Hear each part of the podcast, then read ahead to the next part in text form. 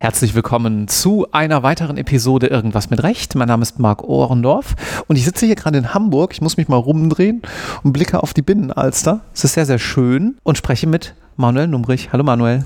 Marc, herzlich willkommen in Hamburg. Freut mich, dass wir uns hier zu unserem Podcast heute treffen können. Manuel, du bist Partner bei einer Kanzlei, die heißt BRL in kurz. Lang mhm. traue ich mich nicht, weil ich vergesse immer den dritten Namen, aber du wirst es wissen. Ja, also BRL ist ein schönes Akronym, steht für Böge, Rode, Lübbehüsen. Lübbehüsen. Ja. Da merkt man aber die hamburgerische äh, Herkunft der Kanzlei. Äh, da hast du vollkommen recht. Ähm, das ähm, schwingt tatsächlich so ein bisschen in den, besonders in dem hinteren Teil Hüsen so ein bisschen mit an. Ne? Finde ich auch gut. Ja, das ist eine Kanzlei, die tatsächlich aus einer anderen Kanzlei, nämlich Hamann Hemmelrath, entstanden ist. Mhm. Und das sind die drei Gründungspartner. Der Holger Böge ist nämlich Wirtschaftsprüfer, Thilo Rode ist Rechtsanwalt und Thomas Lübbehüsen ist Steuerberater. Das Ganze ah. nennt sich dann aus der Vogelperspektive MDP-Kanzlei, multidisziplinäre Kanzlei, bedeutet also, dass dieser Dreiklang der Berater unter einem Dach sich zusammengefunden haben. Und das spiegelt sich wahrscheinlich auch in den Mandaten, die ihr hier bearbeitet, nieder, ne? dass man sagt, okay, da muss es natürlich auch was geben, wo entsprechenden Wirtschaftsprüfer, WP, ein Steuerberater und ein Anwalt oder mehrere jeweils gut zusammenarbeiten können. Genau, völlig richtiger Punkt. Ähm, ist tatsächlich so, insbesondere greifen wir jetzt kurz mal raus, ein Venture Capital Mandat Dort würden wir möglicherweise zunächst mal mit den Steuerberatern sprechen, denn die Steuerberater würden mir als Gesellschaftsrechtler ähm, eine bestimmte Struktur vorschlagen, die ich dann möglicherweise ausmale mit den entsprechenden Kurzer Einschub Venture Capital für die Studis und Referendare, die noch ein bisschen weiter weg sind.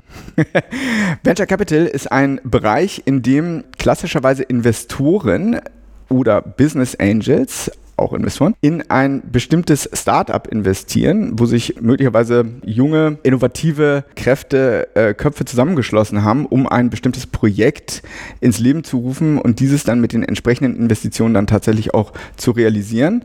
Haben wir in Berlin relativ viel, mhm. ähm, ist ja sozusagen auch unter anderem sozusagen in der, in der Tech-Szene relativ bekannt, dass wir da relativ breit aufgestellte Szene haben. Mhm. Das heißt, du hast es schon angedeutet, du bist eigentlich hauptsächlich in Berlin tätig, aber natürlich äh, auch irgendwie äh, wahrscheinlich die halbe Woche unterwegs. Ne?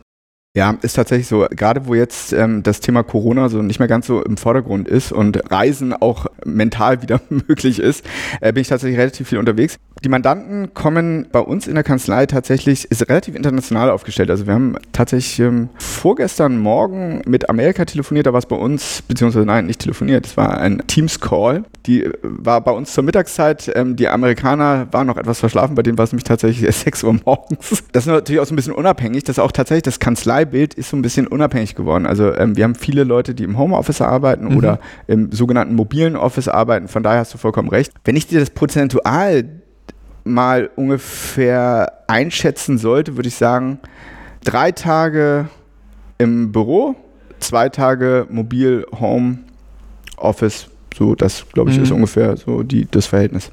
Lass uns da mal einen kurzen Abstecher in diese Ecke machen. Hat sich das so ergeben oder ist das sozusagen Policy? Weil ich finde persönlich, dass, und ich glaube, ich höre es auch schon raus bei dir, dass dort, wo sich irgendwie sowas einfach ergibt und wo es vielleicht auch keine fixen Tage gibt, aber wo man dann merkt, auch in der einen Woche ist Montag, Dienstag wichtig, in der anderen Mittwoch, Donnerstag, Freitag, dass man da dann auch am Ende des Tages irgendwie zufriedener arbeiten kann. Ja, das ist tatsächlich so. Also wenn ich jetzt mal zurückblicke, da muss ich fast schon äh, wie folgt formulieren, im Jahre des Herren, als ich angefangen habe zu arbeiten, 2007 im Sommer, mittlerweile 15 Jahre her, Ui, hm. ja, da habe ich einen ganz klar strukturierten Ablauf als damals ähm, Associate im ersten Jahr, fünf Tage die Woche, ja, plakativ gesprochen, Büroarbeit. Mhm. Es war damals auch nicht ganz 9 to 5, also es gab noch ein, ein etwas anderes Arbeitszeitmodell, als möglicherweise heute wir anbieten können. Das war tatsächlich komplett im Büro. Dann ist das natürlich mit zunehmender Seniorität gibt es dann natürlich auch die Möglichkeit, dass man auf irgendwelchen unterschiedlichen Projekten ist, in denen dann ähm, tatsächlich man auch unterwegs ist oder ich unterwegs war. Während es spätestens zu Zeiten, auch vor Corona, in meiner Vorgängereinheit schon die Möglichkeit gab, einen Tag die Woche Homeoffice zu machen, ist das mittlerweile sehr, sehr flexibel positiv aufgebrochen. Das heißt, wir in unserer Kanzlei bieten definitiv zwei Homeoffice-Tage zum Beispiel an, was dankend angenommen wird, was tatsächlich auch, also ich kann jetzt erstmal nur für mein Team sprechen, ähm, wunderbar funktioniert. Also mhm. ähm, ob jetzt sozusagen unsere, unsere Mitarbeiter einschließlich mir also es kann ja gut sein, dass ich im Homeoffice bin, während die Mitarbeiter zufälligerweise nicht im Homeoffice, sondern dort tatsächlich im Büro vor Ort sind. Klappt wunderbar, umgekehrt auch. Das heißt, bei uns hat sich das sehr, sehr gut eingespielt. Und diese Flexibilität, genau Marc, wie du es gesagt hast, führt zu einer höheren Zufriedenheit am Arbeitsplatz. Das muss ich wirklich sagen. Und vor allem das Schöne ist, indem man sich nicht fünf Tage nonstop im Büro begegnet, kommt es tatsächlich auch zu, zu freudigeren Begegnungen, mhm. ja, wenn man sich dann tatsächlich physisch, ja, quasi oldschool im Büro mit einem Kaffeebecher begrüßt, ja. Finde ich gut, dass du sagst, denn ähm, hier und da hat man vielleicht auch mal den Eindruck, nein, du musst ja deine Kollegen so mögen, dass du dich auch fünf Tage die Woche auf sie freust. Ähm, ja, also weiß ich nicht. Ich glaube, das ist sehr menschlich, dass man auch sagt, du, less is more an der Stelle und dafür hat man vielleicht aber qualitativ hochwertigere oder tiefere Interaktionen miteinander. Sehe ich komplett genauso. Diese schöne Flexibilität lässt tatsächlich unterschiedliche Teamstrukturen zu, mit denen man vielleicht mal begonnen hätte und das mal versucht hätte, wo dann aber möglicherweise ein Kollege dann irgendwann gesagt hätte, du, wunderbar, ich respektiere dich, ist mir nur in der Summe fünf Tage die Woche, äh, ehrlich gesagt, vielleicht ist mir einfach in, in der Summe ein bisschen viel, ne? Mhm. So, und das, das kann man relativ schön, ähm, wird das dann sozusagen abgefedert. Guter Punkt, habe ich noch gar nicht drüber nachgedacht. Ich würde gerne gleich auch noch ein bisschen mehr darüber sprechen, was du eigentlich inhaltlich genau machst. Und wir haben ja. wieder mal das große Label MA und Transaktionen und wir kriegen auch immer ziemlich viele Zuschriften. Ähm, warum macht ihr eigentlich äh, ganz viel aus der Kanzleiwelt?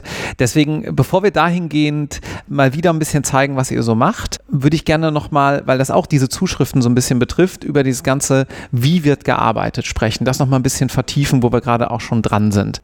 Wie sieht es denn aus? Du hast eben gesagt, naja, damals sah die Arbeitswelt 2007 noch ein bisschen anders aus. Was hat sich denn geändert, vielleicht auch im Hinblick auf Arbeitszeiten? Also das Arbeitszeitmodell hat sich meistens orientiert, jedenfalls ursprünglich von dem Ursprungsgedanken ähm, angefangen, damals daran, dass es ähm, natürlich Projekte gab, die abzuarbeiten waren ja, das war das eine.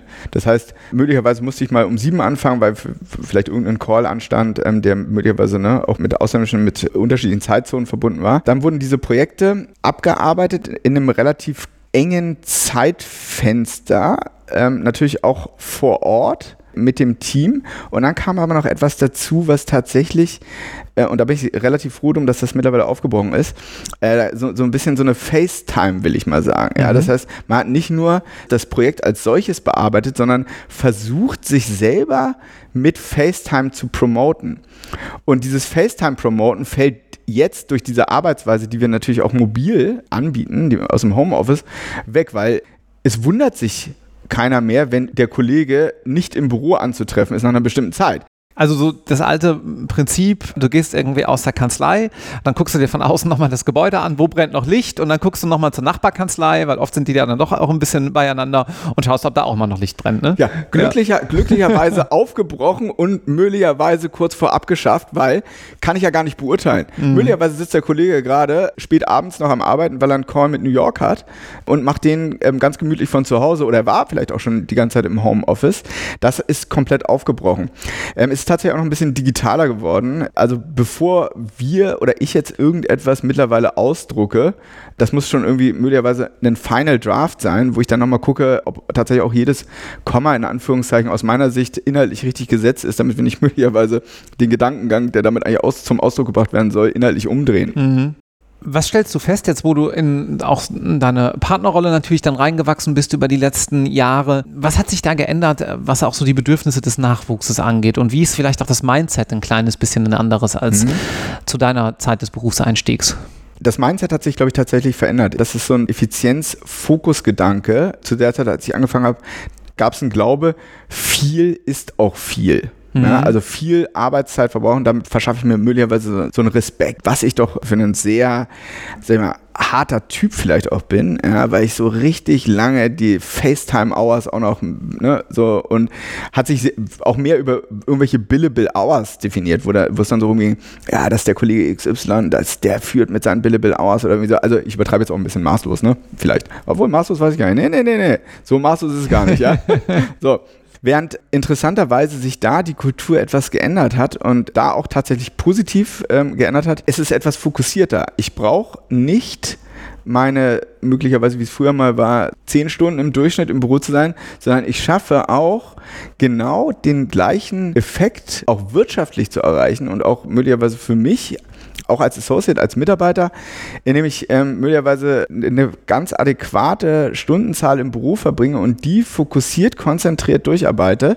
Damit erreiche ich mit Sicherheit dasselbe und habe nebenbei dann auch noch meine ein, eigene Freizeit, in der ich mich auch noch parallel dazu verwirklichen kann, was zu einem höheren Zufriedenheitsgrad führt. Also ich, meine Feststellung ist, es gibt eine höhere Zufriedenheit, es ist nicht so geradezu, sag ich mal, ähm, ein bisschen auch verbittert, es ist etwas, eine, eine, eine etwas größere angenehmere Leichtigkeit, die ich sehe. Und das ist eigentlich eine sehr, sehr positive Kulturentwicklung. Mhm. Und ich glaube, dass wir die auch mit Kanzleiangeboten wie mit dem mobilen Office, dem Homeoffice, einerseits zur Kultur beitragen und andererseits auch zur, zur Zufriedenheit, ohne dass dabei die Qualität der Arbeit auch nur ein Stück weit leidet. Im Gegenteil. Man könnte ja sogar formulieren, ist natürlich alles sehr individuell und kommt auf den Zuschnitt an. Aber man könnte ja zumindest auch auf die Idee kommen, dass man sagt, naja, wenn jemand vielleicht jetzt nicht jeden Tag bis nachts um zwei sitzt, ist er die anderen Stunden konzentrierter, ne? Definitiv, das äh, a Shaper X works better, ja? Mhm. ja. Das ist tatsächlich so. Weil ich glaube auch, dass ähm, eine gewisse Form von Kreativität oder Innovation, die wir auch bei uns im Anwaltsjob haben, ähm, du erinnerst dich, wir hatten vorhin ähm, am Anfang mal ein kleines Thema angerissen, wo wir mal so ein bisschen ähm, gespielt haben mit so ein paar investmentmöglichen Strukturierungen. Ich glaube, dass, also gut, jeder spricht für sich selbst. Also mir gelingt das besser, wenn ich ausgeschlafen bin. Mit vorhin meintest du im Vorfeld unseres Im Vorfeld Gesprächs. Unserer ja, ja. ja so das hat man jetzt hier noch nicht gehört. Ja, ja, ja. Gehen wir gleich nochmal drauf ein. Okay. Mhm. Ja, klar. Also wie gesagt, kommt sehr drauf an, gibt viele verschiedene Modelle, aber das ist eben eure Erfahrung hier. Ne? So kann man es ja auch mal formulieren. Abschließend zu diesem Komplex des ganzen Hashtag New Work würde ich gerne noch wissen, was macht ihr denn im Bereich so Teilzeit- und äh, Familienvereinbarkeitsmodelle? Äh, Hat sich da auch schon was getan? Und dass ihr vielleicht auch sagt, naja, Modell zum Thema Mutterschaft oder auch Vaterschaft, aber am Ende ist es ja doch dann erstmal so, dass entsprechend die Frau das Kind gebärt und äh, dementsprechend erstmal raus ist. Das kann, wird man noch nicht ändern können. Was macht ihr da? Da sind wir tatsächlich sehr flexibel. Es wird auf uneingeschränkt allen Stufen von, von Mitarbeitern und Kollegen relativ individuell besteht da immer die Möglichkeit, sowohl Teilzeitmodelle für Associates als auch natürlich für ähm, möglicherweise für Assistenzjobs, für wissenschaftliche Mitarbeiter, interessanterweise aber auch für Partner und Partnerinnen. Denn das ist meines Erachtens unerlässlich. Also es gibt, wie du schon gerade eben völlig zu Recht gesagt hast, biologische Grundvoraussetzungen. Ja, die, wenn ich die nicht ändern kann, dann kann ich ja wenigstens das drumherum. Mhm. Das habe ich aber komplett in der Hand. Mhm. Das bedeutet auch, dass durch so ein Angebot ein schönerer ähm, Schnitt in der Partnerschaft ge geschaffen werden kann. Ja, weil früher, ich erinnere, eine Kanzlei, in der gab es nicht eine Partnerin und das ist immerhin, war der Seitenarm einer, einer Großkanzlei, ich sage jetzt auch nicht welche. Du, wir ne? hatten das Thema doch neulich auf verschiedenen Social-Media-Kanälen wieder, Anfang 2022, wo es eine gab, wo es eine oder keine Partnerin gab. Das ist. Ging gerade rum. Das ist ein. Tatsächlich, in, in Deutschland. Das ist ein, das ist natürlich ein krasses Ergebnis, was auch tatsächlich völlig antiquiert, muss man sagen. Es gibt unterschiedlichste Entwicklungen. Also erstmal ist es schön, eine gemischte Partnerschaft zu unterhalten. So, ist es auch sicherlich für die Kultur in einer Kanzlei sicherlich das richtige Signal. Und man muss sich mal auch überlegen, qualitativ, Damen, nur weil sie möglicherweise in Anführungszeichen biologisch zunächst mal völliger Unsinn, und bezogen auf, ähm, aber da werde ich dir auch nichts Neues erzählen oder auch unseren Zuhörern nichts Neues sagen können. Es gibt mittlerweile unterschiedlichste Mandanten, die beauftragen Beratungsunternehmen nur, wenn sie mindestens von der Diversifikation her ihren eigenen Quotienten in Anführungszeichen matchen. Mhm. Wenn ich null bis eine Dame in der Partnerschaft mit dort an Bord habe, ich glaube, kann man ganz klar sagen, dieses Unternehmen wird dieser Kanzlei keinen Job geben können. Selbst wenn es das wollte, weil es sagt, ey, ich, wir stehen eigentlich so auf Altherren Zigarrenclubs. Äh, finden wir eigentlich irgendwie ganz cool. Nein, wird nichts. Ich glaube, da muss man dann auch unterscheiden. Dann habe ich häufig den Vorwurf, ja gut, dann ist das jetzt wieder so Richtung Quote und dann ist da eine sehr hitzige Debatte. Ist das dann vielleicht so, dass nur Frauen danach aufgenommen werden, um da bestimmte Quoten zu erfüllen? Naja, würde ich mal noch entgegenhalten wollen, weil letztens auch dahingehend wieder eine Zuschrift kam. Insofern erlaubt mir den Zwischeneinschub. Ja, ist es. Aber diese Anforderung von Mandatsseite, die hat ja gute Gründe. Die trägt ja zu einer gesellschaftlichen Entwicklung bei, die trägt zu einer inhaltlichen Arbeit bei, die vielleicht nicht ganz so durch nur eine Brille geprägt ist. Ich meine, hier sitzen jetzt auch schon wieder zwei weiße Männer. Ja, gut, ist so, ja. Wir arbeiten dran, wisst ihr, haben wir auch in anderen Folgen an vielen Stellen gesagt. Also es gibt, long story short, es gibt viele Sachgründe, warum man das fordert und warum dadurch dann ja auch das Arbeitsprodukt am Ende besser wird. Stimme ich dir vollkommen zu. Ich ähm, halte das für, ein, für eine gerechtfertigte, also jede Überlegung ist ja gerechtfertigt. Das ist tatsächlich möglich, dass man dann sagt, naja gut, das macht in Anführungszeichen die alte Kultur, ja, tut so, als ob sie dort aufbricht und sich verändern möchte, nur um möglicherweise Quoten zu erfüllen, um dann für bestimmte Mandanten weiterhin ähm, überhaupt ästhetisch sein zu können. Mhm. Ich hielte das offen gestanden für ein bisschen leicht theoretischen Ansatz, weil wenn wir uns mal überlegen, auch diese Kanzlei, diese aus einer möglicherweise aus, aus, aus einem Land vor, vor unserer Zeit, ja, würde Strukturen schaffen mit Teilzeitmodellen, dann würde diese Kanzlei potenziell sich attraktiv machen für bestimmte Damen, die als Partnerinnen dort in dieser Kanzlei sicherlich vielleicht gerne arbeiten würden, qualitativ vielleicht sogar ganz herausragend sind. Und Herren übrigens. Herren auch. Herren, Verzeihung.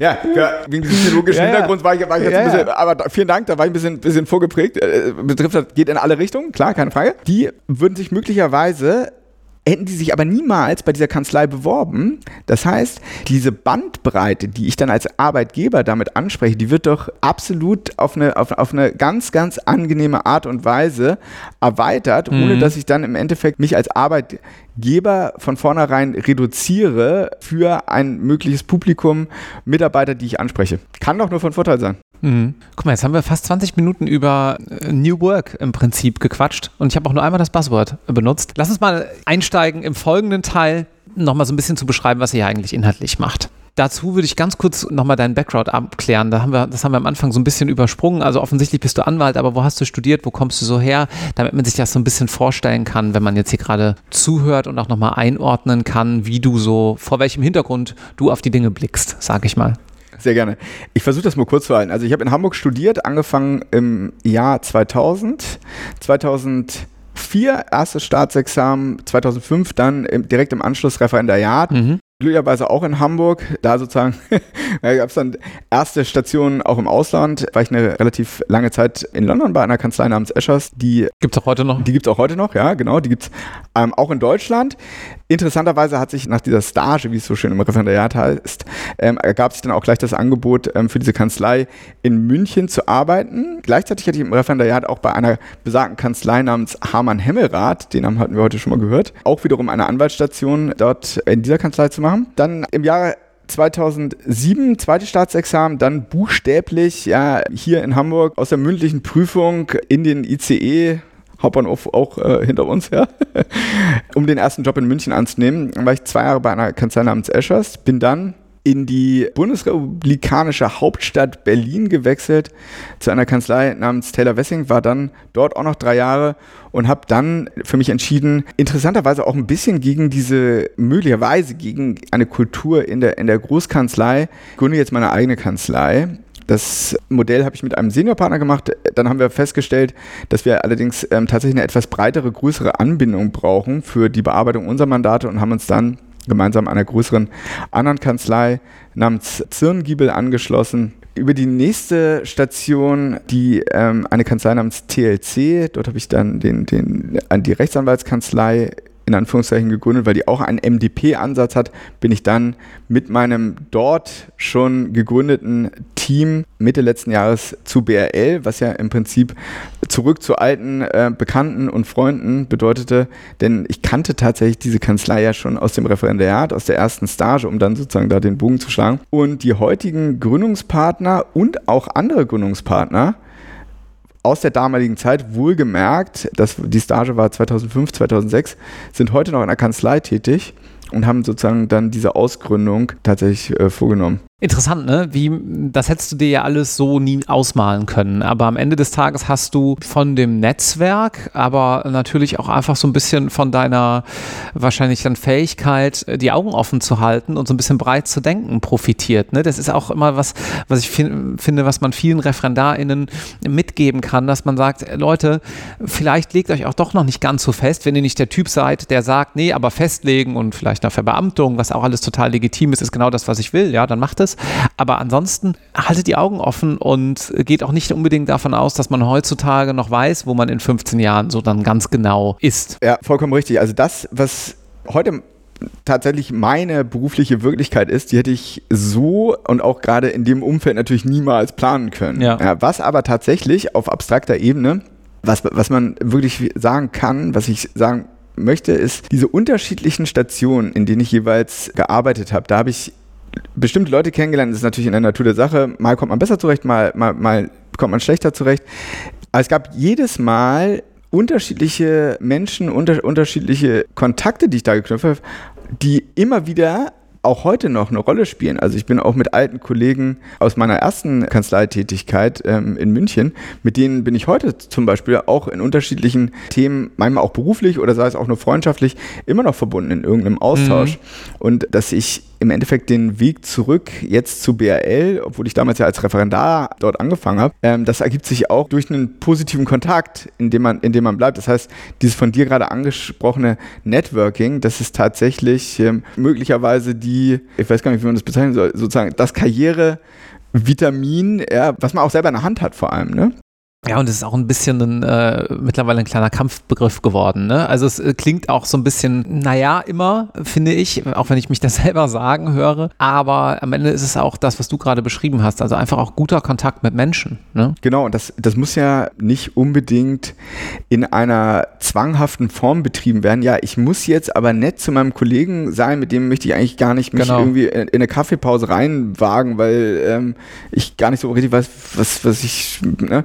Das ergibt sich einfach im Prinzip letztendlich so. Und ich glaube, was auch unterstützt wird, interessanterweise, ist, dass man über unterschiedlichste Social-Media-Plattformen sich sowieso auch rausvernetzt und damit auch so ein bisschen immer mit beobachten kann, ähm, was gerade, was ja auch durchaus sehr interessant ist. Was macht eigentlich der alte Kollege? Fand ich ja immer ganz nett oder fand ich vielleicht auch mal möglicherweise, war jetzt nicht genau mein Typ, aber gleichzeitig finde ich vielleicht trotzdem mal interessant dass der eine gewisse andere Position jetzt hat, über die man ja vielleicht doch nochmal zusammenfindet. Mhm. Warum auch immer. Mhm. Und jetzt berätst du in deinem täglichen Business vor allem Unternehmenskäufe und Verkäufe, ne? Ja, das, das gute alte MA. Genau, das, das, der, der, das ist auch so, so, eine, so eine Art Kampfbegriff, ja, MA, ja. Genau, das sind wir, ähm, nennen das immer bei uns intern, sagen wir, wir machen Transaktionen. Mhm. Was bedeutet der Begriff Transaktion? Übertragung. Übertragung von Geschäftsanteilen, beispielsweise an einer GmbH. Das ist die ganz klassische Gesellschaft, Gesellschaftsform. Mittlerweile eine Million oder über eine Million Gesellschaften mit beschränkter Haftung äh, nach deutschem Regime. Dann haben wir die Kommanditgesellschaft, Übertragung eines Kommanditanteils oder deutlich seltener auch aber gerne die Übertragung von Aktien. Und das bedeutet im Endeffekt die Übertragung von diesen Gesellschaftsanteilen als Überbegriff nennen wir Transaktion. Weil man eben bei einer AG, einer Aktiengesellschaft, nicht die AG kauft, sondern man kauft die Aktien und damit gehört einem dann irgendwann die AG, ne, zur Erläuterung. Ey, absolut, vollkommen richtig, ja. genau, genau. Mhm. Okay, und ja gut, aber ich meine, wenn ich jetzt irgendwie, ne, erstes Semester, ich gehe zum Bäcker, wie viele Willenserklärungen und so weiter, warum ist denn das nicht so einfach, wenn ich jetzt irgendwie eine GmbH kaufen will? Warum braucht es denn da überhaupt so Berater? Also ich habe ja einerseits den Verkäufer und dann habe ich den Käufer und da habe ich schon eine unterschiedliche rechtliche Interessenlage. Der Verkäufer ist möglicherweise beseelt von dem Gedanken, ich habe hier mein Geschäft, wie zum Beispiel in unserer letzten Transaktion, das war ein Online-Handel, Online-Möbelhandel, also mit, mit ganz großem Fokus auf dem Verkauf über Internetplattformen. Die ähm, sagen sich möglicherweise, ich habe jetzt 20 Jahre mein Geschäft aufgebaut, ähm, ich möchte mich jetzt etwas anderem widmen, ich möchte dieses Geschäft verkaufen. Ähm, ich möchte idealerweise, das war organisiert in einer GmbH in dem Fall, ich möchte jetzt aus dieser GmbH aus steigen, in Anführungszeichen, auch aus dem Geschäft aussteigen und gehe zum Notar. Müsste ich mit dem, also die Übertragung von diesen Geschäftsanteilen muss ich beurkunden und danach möchte ich damit gar nichts mehr zu tun haben. Ich möchte ruhig schlafen. Ich habe einen bestimmten Kaufpreis dafür erhalten und das war's. Mhm. So, jetzt kommst du möglicherweise als Käufer und sagst, ja, Den Wunsch kann ich gut verstehen. Ich möchte aber sicher gehen, dass das, was ich hier gekauft habe, in einer bestimmten Verfassung ist. Und das möchte ich eigentlich von dir garantiert haben. Weil, weißt du, ich kaufe das gerne, dieses Unternehmen, aber auch ich möchte gut schlafen danach. Was bedeutet, dass wenn ich dafür einen höheren Betrag als Kaufhaus bezahlt habe und wir stellen fest, dass bestimmte Zusicherungen, von denen ich ausgegangen bin, dass die im Unternehmen vorliegen. Ja? Beispielsweise, du hast alle Steuern bezahlt, du hast möglicherweise alle deine, deine Immobilien, die dazugehören, die, da, da hast du auch die entsprechenden Genehmigungen, ne? also ist relativ mannigfaltig. Ja, oder auch ganz einfach wirtschaftlich. Du hast jetzt irgendwie für die nächsten neun Monate äh, krass viele Verträge mit russischen Käufern geschlossen, die sind vielleicht nicht mehr ganz so viel wert. Genau. Ja, hm. Also das wäre so, das, das wäre eine bestimmte Performance-Garantie, die könnte mhm. ich natürlich auch noch haben. Das heißt, du kannst ganz locker sagen, naja, ich, ich, ich, ich habe dieses Unternehmen deswegen erworben. Einerseits, weil ich mir noch Zukunftschancen, Potenzial sehe, was noch zu heben ist. Ich hätte aber auch gern, dass der Status quo der gleiche bleibt. Ja? ja. So. Das heißt, wir haben sozusagen diese unterschiedlichen Interessenlagen und die versucht man in einem sogenannten SPA, Neudeutsch Kaufvertrag, Sale and Purchase Agreement, ja, also viele Anglizismen bei uns auch in, in dem MA-Bereiche. Diese unterschiedlichen Interessenlagen versuchen wir in einem Kaufvertrag zu regeln. Mhm. Und das ist sozusagen die unterschiedliche Verhandlung. Ne? Also ich habe jetzt mal mit diesen Extrempositionen angefangen und da ist der klassische Prozess, dass man sich dann im Verlauf etwas annähert. Ne? Man haftet sozusagen nicht in Anführungszeichen bis zum St. Nimmerleinstag, sondern möglicherweise vielleicht ein Jahr, es gibt bestimmte andere Garantien, für die muss man naturgemäß vielleicht etwas länger haften. Es kann sein, dass es hier um steuerliche Themen geht, weil das Finanzamt für gewöhnlich etwas langsamer ist, dass man dann sozusagen, bis man dann ähm, zum Up-to-Date ist, könnte es vielleicht ein bisschen, eine Steuergarantie vielleicht ein bisschen länger gegeben werden. So dass, wir haben jetzt, glaube ich, das, den Fall so gebildet, ich bin Verkäufer. Das heißt, dass ich sozusagen als Verkäufer irgendwann tatsächlich ruhig schlafen kann, in der Gewissheit, dass wir diesen Deal geschlossen haben und ich meinen Kaufpreis so behalten darf, aber nicht nachdem wir beim Notar waren, sondern etwas später. Das heißt, du schreibst dir im Prinzip ja auch dein ganz eigenes äh, Schuldrecht mit den ganz eigenen Gewährleistungsregimen, ne? dass du sagst, okay, also normales BGB gilt, soweit es abbedingbar ist, in dem Fall sehr breit nicht und im Folgenden gilt das, was wir jetzt hier alles in den Vertrag schreiben. Völlig richtig. Das heißt, dieser Garantiekatalog ist auch im BGB geregelt. Ne? Es ist sozusagen ein bestimmtes ähm, schuldrechtliches Garantieversprechen. Allerdings völlig richtig, was du sagst.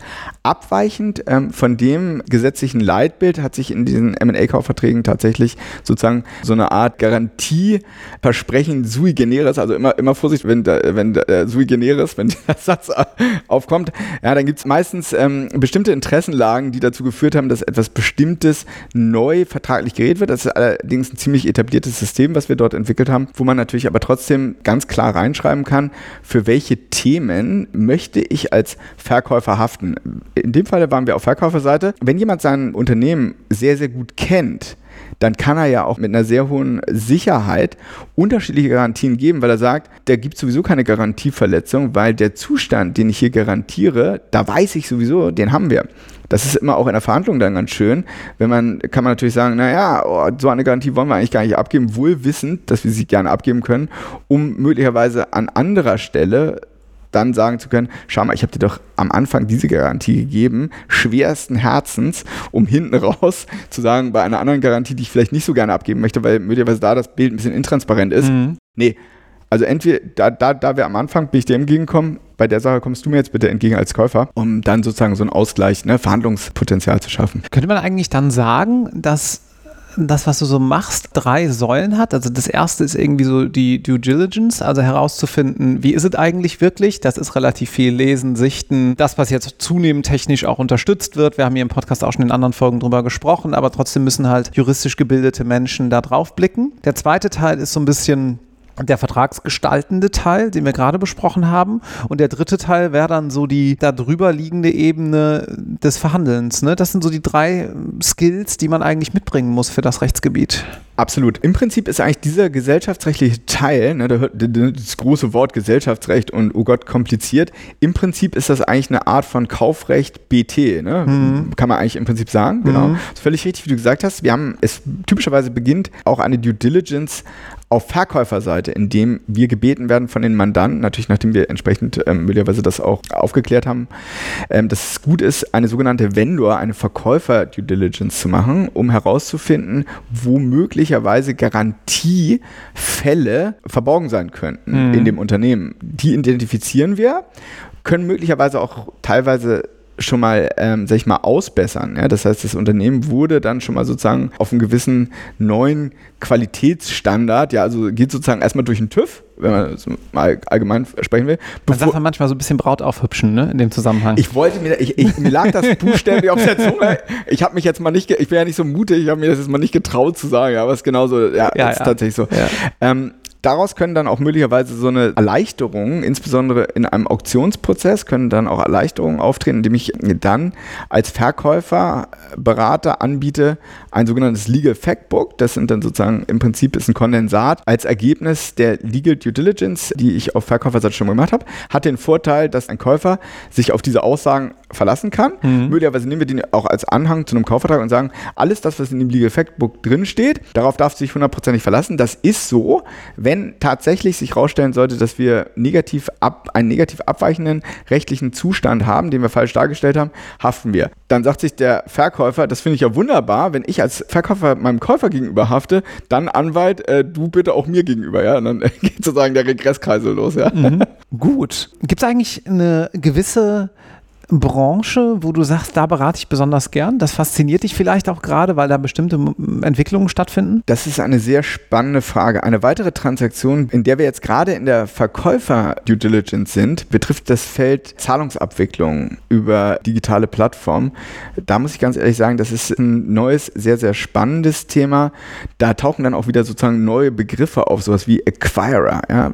So, also ich bin jetzt sozusagen Zahlungsdienstleister, biete sozusagen möglicherweise meinen Service an Angebot. Also PayPal wäre so der typische Zahlungsdienstleister, ne? Ist das das? Genau, PayPal kann das sein, können aber auch andere sein. Da weicht es tatsächlich, glaube ich, ein bisschen von dem PayPal-Modell ab. Vor allem hat dieses Unternehmen, was wir dort gerade verkaufen, eine Bank als Partnerin, hat aber selber keine Banklizenz, leiht sich also quasi. Aber darum geht es. Also Menschen kaufen, in PayPal jetzt nur so als großes bekanntes mhm. Beispiel, aber also Menschen kaufen auf einem Online-Shop, sagen wir mal, und irgendwie muss jetzt das Geld vom einen zum anderen fließen. Genau, völlig ja. richtig. Genau ja. das ist die Situation. So, und da gibt es äh, unterschiedliche Anbieter, dann kann ich sozusagen, ähm, ne, ich interessiere mich jetzt möglicherweise, ich möchte jetzt spenden, Deutsches Rotes Kreuz, mhm. und sage jetzt einen bestimmten Betrag X und der soll dann von einer Kreditkarte, die ich habe, abgebucht werden. Das wird dann über diesen Zahlungsservice-Dienstleister im Endeffekt arrangiert, diese Bezahlung. Der Zahlungsdienstleister selber bietet aber nur diese Zahlung oder die, diese Abwicklung als solches an in der Organisation, nicht aber die technische Abwicklung. Das heißt, die Beträge, die von der Kreditkarte abgebucht werden, werden dann tatsächlich über ein Bankkonto, das ist der sogenannte Acquirer, abgewickelt, abgebucht. Dort werden dann sozusagen, für, in dem Fall, ich hatte das Deutsches Rote Kreuz, wenn dann sozusagen im Endeffekt die ähm, ganzen Beträge auf einem Konto gutgeschrieben, sodass dann der Kunde diese gesammelten Spendengelder über die dann verfügen kann. Ist aber nicht, dass unser Anbieter sozusagen, äh, ne, dann kennen wir alle diese, dieses lustige Kästchen, was dann irgendwann aufgeht, wo ich da alles einzugeben habe. Mhm. Ja, möglicherweise.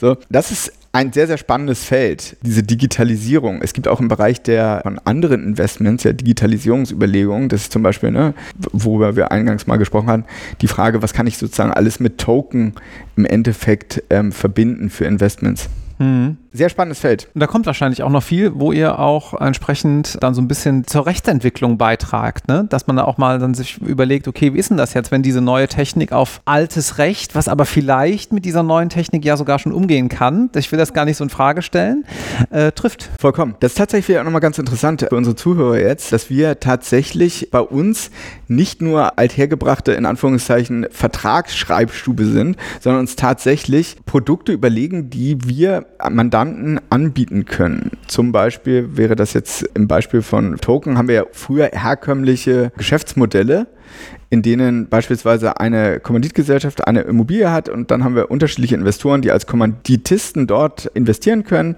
Möglicherweise haben wir jetzt aber über die Digitalisierung können wir ein breiteres Spektrum anbieten. Das heißt, es müssten möglicherweise gar keine Kommanditisten mehr sein im gesellschaftsrechtlichen Sinne, sondern vielleicht erwerben diese Investoren eine andere Form von Beteiligung. Nicht also eine gesellschaftsrechtliche, sondern vielleicht eine dann tatsächlich digitale Verwahrung, in Anführungszeichen, meines Anteils, dann über technisch über einen Token zum Beispiel. Mhm. Das sind klassischerweise Themenfelder, in denen wir sozusagen forschen, um dann Produkte zu entwickeln.